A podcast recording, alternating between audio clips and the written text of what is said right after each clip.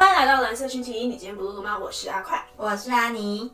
最近大家一直在讨论早教，早教，那早教到底是什么呢？跟早恋有关系吗？早恋是什么？太早谈恋爱啊？是中国用语吧？是中共同路人？我不是，赵少康才是。好了，我们现在谈谈早教是什么。早教是一种叫做无节珊瑚藻皂礁的结果。这种藻类是属于有钙化能力的红藻，它们很坚硬，因为在细胞壁含有石灰。硬的我喜欢，你喜欢吃硬的吗？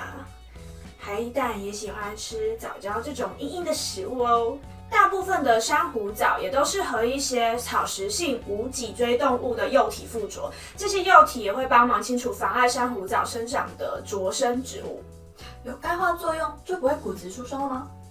珊瑚藻的钙化作用通常会和光合作用一起发生。当海水中的钙离子通过细胞膜促使氢离子与碳酸氢根离子结合，而形成碳酸钙沉积物，会累积在细胞壁之间。同时，钙化作用释出的二氧化碳会被使用在光合作用的固碳循环当中。因此，珊瑚藻的生长有助于降低海水酸化，并维持健康的海洋生态。那它跟珊瑚礁有什么不一样吗？珊瑚礁是珊瑚虫造礁的结果，一个是动物，一个是植物。另外，藻礁因为在相同的环境里面没有办法跟珊瑚礁竞争，相对来说，它会在比较恶劣的环境生存。它们需要的条件都是水质佳、水温高的环境。就成长速度而言，珊瑚礁可以一年成长一公分，但是藻礁大约需要二十年才能长到一公分。我二十年也没有一公分啊。那也要看你还有没有二十年。那关于这次的议题呢，我们找到了环保署环境影响评估审查委员会第三三七次的会议内容。这么认真哦？当然，我是我。首先，这次的争议主角呢，第三天然气接收站是什么呢？我一直以为是第三阶段天然气，哎，没关系，我知道，我知道你都没在看资料的。那么，天然气接收站是什么？那我们就要从台湾的天然气开始说起。我们呢是从国外进口液化天然气之后呢，再经过储存、加压、气化，再透过管线送到发电厂去使用。目前台湾有两个天然气接收站，一个在台中，一个在高雄的永安。而这次的议题中，第三接收站就是计划在桃园建造。如果会伤害可爱的小藻藻，那我们就不要盖呀。所以我们要看一下没电的话，我们到底该怎么办啊？点蜡烛。那我们先来讨论目前台湾的用电现况到底是怎么样。今年呢，核热厂的一号机已经服役超过了四十年，将会在六月停机，而核热厂的二号机也会在二零二三年除役。这次的计划呢，可以提供全国发电量的六趴来补足核热厂停机的缺口。我看核电厂可以用六十年啊，是不是政府又在乱花钱？现在有 China virus，政府不好好花钱，怎么振兴经济呢？那马英九蛮厉害的，他怎么有办法知道疫情会爆发？你不要再抹黑他了，我们可是深蓝的频道呢。所以为什么要盖桃园？盖蓝屿不好吗？反正核电厂都要关了，他们不用再储存核废料啦，对吧？会选择桃园呢，是因为新竹以北的市场需求占了全国的四十 percent。现阶段呢，是利用海陆的管线从中南部运送天然气。那北部呢是没有接收站的。根据会议提供的资讯，我们的设备利用率已经达到了一百零三 percent，可见已经超载使用。因此呢，估计在完成三阶计划之后，可以使利用率降低到八十七 percent。三阶计划显得势在必行呢。八十七 percent 是设计过的吗？为了证明我也是有看资料的，接下来我们来谈谈这份计划是为了什么呢？你这个绿区只看自己想看的。我香菜英文大政府本来就计划在二零二五年非核家园的目标，将天然气的发电量占比从三十 percent 提高到五十 percent 以上。为什么要选择天然气呢？因为根据工研院的研究，天然气造成的排放量比燃煤火力发电少一半。哎，要找学者背书啦！你不要不尊重专业哦。为了配合政府在大潭电厂新增的天然气发电机组，将会在明年七月陆续启动。所以这个接收站的建造是为了大潭电厂未来的需求所计划的。那为什么要选在桃园的观塘工业区呢？桃园那么大，难道中立人不贡献一下吗？首先，中立不是桃园的。另外呢，其实，在民国八十九年的时候，这个地区就已经通过环评，而且它已经有五公顷的填海用地。大家吵得翻云覆雨，就是在讨论这个接收站到底要怎么盖，是天翻地覆。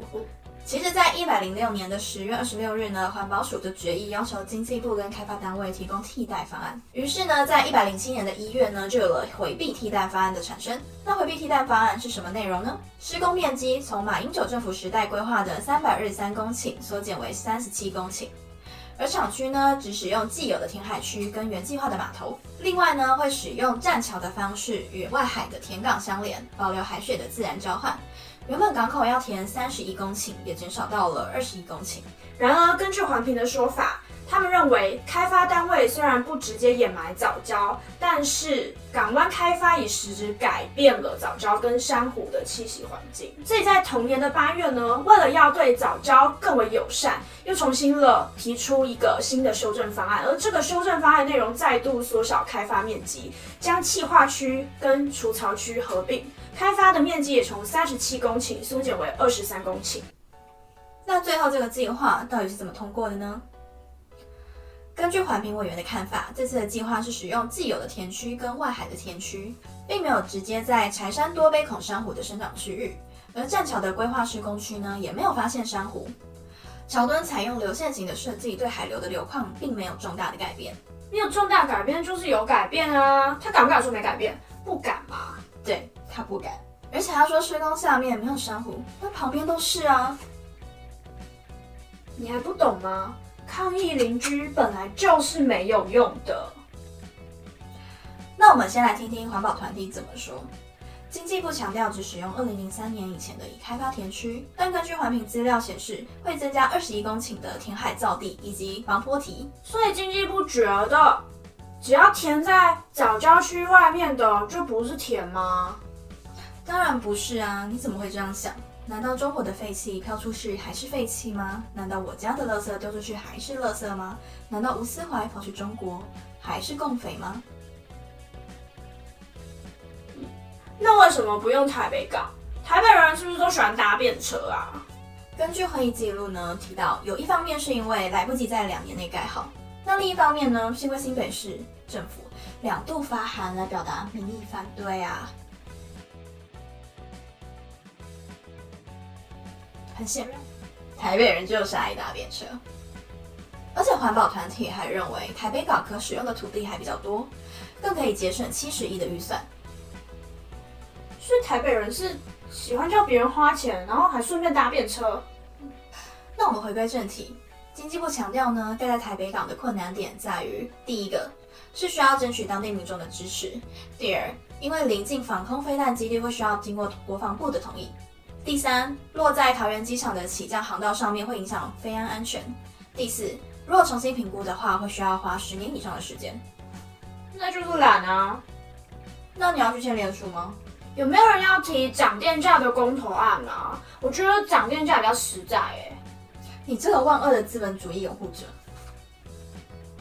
我认为涨电价之后会有很多浪费电的厂商移出台湾，但减少电量使用及增加再生能源是长期不能放弃的目标。当然，如果我没活这么老，环境搞屁事。但是没有人知道破坏生态的后果会发生在什么时候。那不知道大家听完这期节目有什么看法呢？如果你是觉得第一环境超重要，绝对不能容许越界，或者是二经济超重要，环境关我屁事啊？三，再看看吧，看风向。第四，订阅蓝色星期一，被我们蓝色频道洗脑。